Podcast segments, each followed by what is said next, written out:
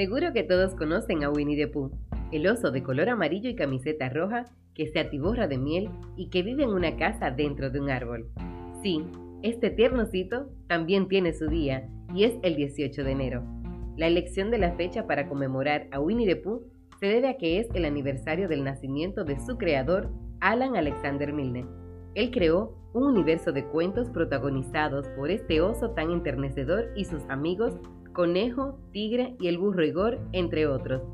Winnie the Pooh conquistó el corazón de muchos niños. Fue protagonista de muchos cuentos infantiles y posteriormente se convirtió en personaje de Disney y fue conocido en el mundo entero.